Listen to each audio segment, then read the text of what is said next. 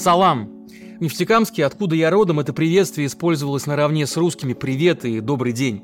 В моей школе изучали татарский и башкирский языки, а в учебнике по истории и культуре Башкортостана писали то, за что в нынешней России, кажется, можно сесть лет на шесть. Цитирую. Присоединение к России явилось поворотным пунктом в истории Башкира, имевшим как прогрессивное, так и отрицательное значение в социально-экономическом развитии народа. В Башкортостане усилился национально-колониальный гнет. Позже десятки раз башкиры поднимались на вооруженную борьбу за свою свободу и независимость. Ну а поставленные Москвой наместники шли наперекор воле местного населения. Ну и как тебе такое, Владимир Мединский? А еще в самом красивом месте Уфы стоит огромный памятник Салавату Юлаеву, народному герою, который вообще-то был сподвижником Пугачева и боролся за интересы земляков. Революционер, борец царской диктатуры Салават – это главный символ моей малой родины. Он изображен и на национальном гербе. Его именем назван хоккейный клуб, а также город, а на истории его борьбы выстроена вся идентичность моего родного края. В общем, в Башкортостане по части национального самосознания все нормально. Поэтому, когда это самосознание пытаются прижать, люди, конечно, выступают против. В середине января несколько тысяч человек пришли к суду небольшого городка Баймак протестовать против приговора местному активисту Фаилю Алсынову. Его по доносу главы республики Радия Хабирова осудили на 4 года. Протест перешел в столкновение с полицией.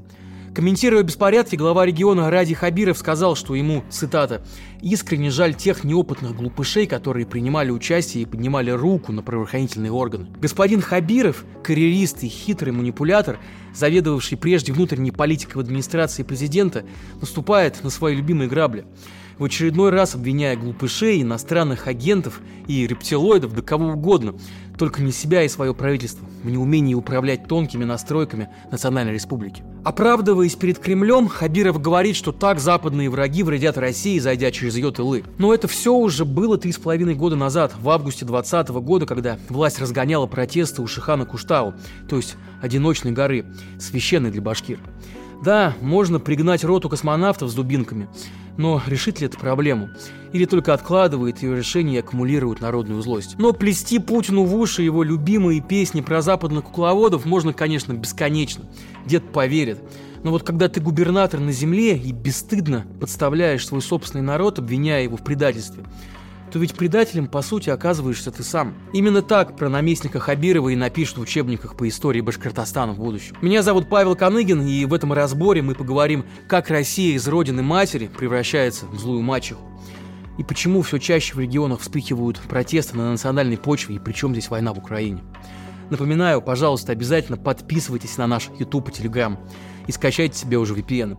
Он понадобится, когда YouTube в России заблокируют.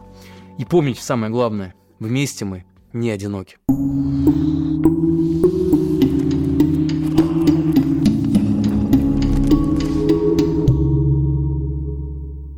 Сначала небольшая, но важная историческая справка о двух соседних и очень похожих регионах.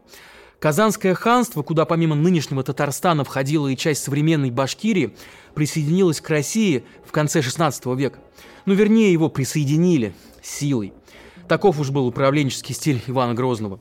Позднее были присоединены и территории бывшего сибирского ханства. При этом башкирам дали определенные преференции в виде права распоряжаться территорией, а также иметь на ней войско, администрацию и даже религию.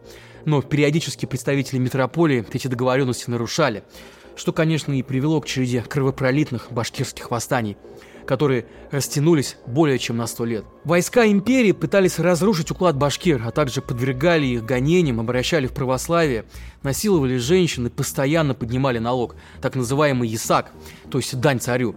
Все это описывается в истории без прикрас. Ну, вот так мы и узнаем, что колонизация территории в России по жестокости давала фору даже британским практикам, которые так любят приводить в пример пропагандисты со своим «А вот у вас негры френчуют». То, что мы знаем о войнах в Чечне, зачистках мирного населения, в царское время происходило с коренным населением как раз в Башкортостане, Татарстане и Сибири.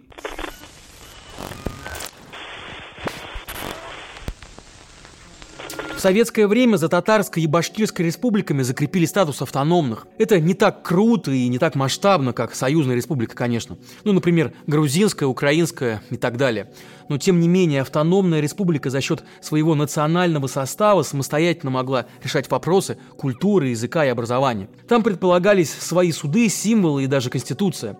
После распада Союза богатые, в основном за счет нефтедобычи Татарстан и Башкортостан, вовсю задумываются о суверенитете. До объявления независимости, как в Чечне, дело, конечно, не доходит, но в 90-х оба региона подписывают договоры о разграничении полномочий с федеральной властью. Главы республик начинают именоваться президентами, ну а в школах обязательно изучают местные языки. Вот, например, у нас в Нефтекамске, моем родном городе, можно было выбрать как башкирский, так и татарский, и даже дополнительно русский, а к российским паспортам по желанию добавляют вкладыш на татарском или башкирском языках. Я, кстати, 9 лет учил татарский, так что халяльничек, Дуслар. И что самое главное, в нашем городе и в республике в целом не было никакого межнационального напряжения. Мои лучшие друзья детства – это башкир Роберт, татарин Ратмир и Олег с корейскими корнями. И вот мы были, не разлея вода, и что только не делали вместе. Удирали от гопников и от полицейских на великах, купались на каме. Однажды даже чуть не спалили дачу моего отца. Но подробнее об этом, кстати, можете читать в нашем закрытом телеграм-канале. Отмечали Сабанту и Пасху. И это была наша улица, наш город, где мы родились и где все устроено сложно, на разных языках, со смесью культуры и обычаев, но всегда в уважении и дружбе.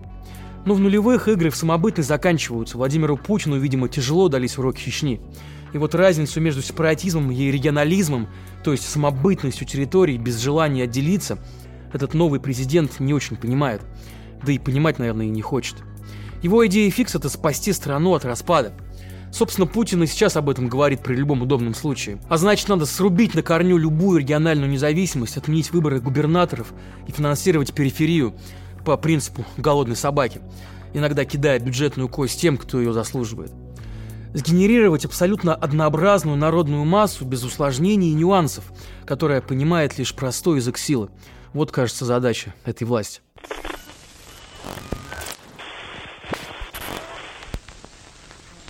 Зацементировал путинские идеи федеральный закон о принципах организации публичной власти в субъектах. Теперь глава государства может не только назначить, но и снимать губернаторов. И делать это, когда ему заблагорассудится. И никаких там президентов во главе регионов. Экс-президент и теперь обладатель странного статуса глава РАИС Республики Татарстан Рустам Миниханов даже как-то и не скрывал своего разочарования таким решением. Что важно, горой за наименование должности президента Татарстана встали и местные элиты, пусть даже и члены Единой России. Тут надо напомнить, согласно первой же статье нашей Конституции, Россия – это федеративное государство, то есть состоящее из относительно самостоятельных субъектов. Такие Соединенные Штаты России. Но вот по факту от этой нормы за последние 20 лет осталось в прямом смысле одно название только. По духу управления Россия все больше становится похожа на империю, с имперским колониальным стилем отношения к окраинам. С одной стороны, власть в телевизоре вещает о национальном многообразии и хвастается масштабной выставкой на ВДНХ, ну а с другой вытирает ноги об историческую самобытность и характер народов. Минкульт запрещает показ якутского фильма «Айта», хотя кино – это то, чем очень гордятся в республике. Ну а вот численность этнических карелов, коренного населения Карелии, когда-то тоже автономной республики, за 10 лет сократилась вдвое. Тех же, кто не желает вымирать и борется за свою идентичность, всегда можно назвать глупышами и агентами Запада. Но, впрочем, не всех. Тут прямо как по Оруэллу. Все равны, но вот некоторые равнее.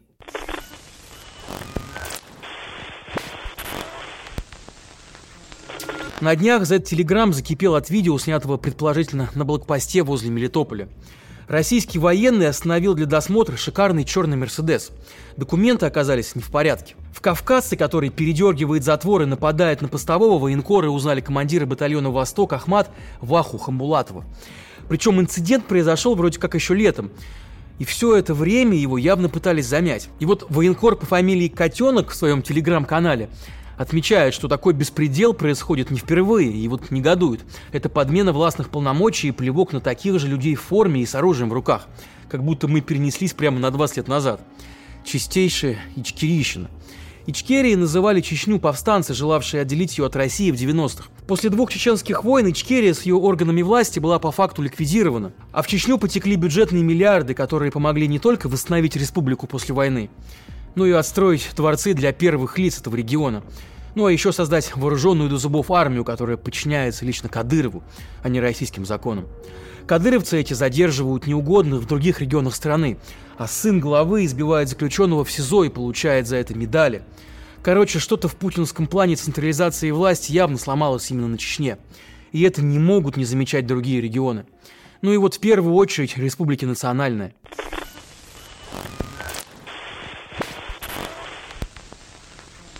Еще один фактор риска, который раскачивает национальный вопрос – так называемое СВО. Специалисты из аналитической группы Conflict Intelligence Team подсчитали, что наибольшее число погибших российских солдат приходится именно на Краснодарский край, Бурятию, Башкортостан и Дагестан. Почему умирают именно их сыновья и за какие цели матерям этих солдат так никто и не объяснил.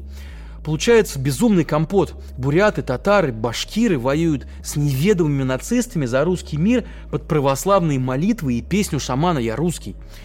Злость и обида на действия федерального центра копятся внутри регионов. И, конечно, вырываются наружу в самых неожиданных ситуациях. Ну вот вспомните, например, Дагестан конца октября. Эти постыдные поиски евреев в двигателе самолета. Фактически захват международного аэропорта беснующейся толпой, которая хотела линчевать невиновных. Кстати, вот мы много слышали, как СМИ мусолят полуголую вечеринку Евлеевой. А вот вы видели хоть один показательный суд над участниками Дагестанской «Хрустальной ночи»?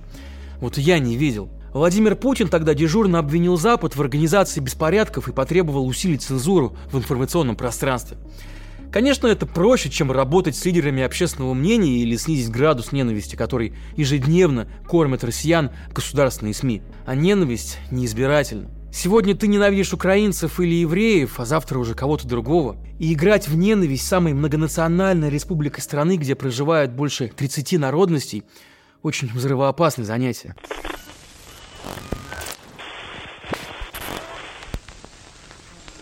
В истории есть много примеров, когда сложный национальный регион удалось интегрировать в общую канву. Ну вот, например, Южный Тироль в Италии. Он достался стране после Первой мировой, и абсолютное большинство населения в нем – это немецкоговорящие австрийцы.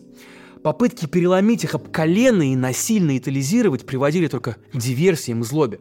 В итоге было решено дать Южному Тиролю широкую автономию, а также право получать образование на немецком, выбирать свой парламент и даже президента. Ну и сейчас регион этот занимает второе место в стране по уровню ВВП на душу населения, уступая лишь немного Ломбардии на первом. И вот мне кажется, что вот только так, то есть путем уважения и договоренностей, и можно добиться того, что называется дружба народов, а никак не лицемерием и запретами. Граждане ведь видят, что их реальная жизнь и картинка в телевизоре очень отличаются. Они, конечно, терпеливы, но они совсем не такие глупыши, какими их считает власть. Ну а значит, продолжение следует.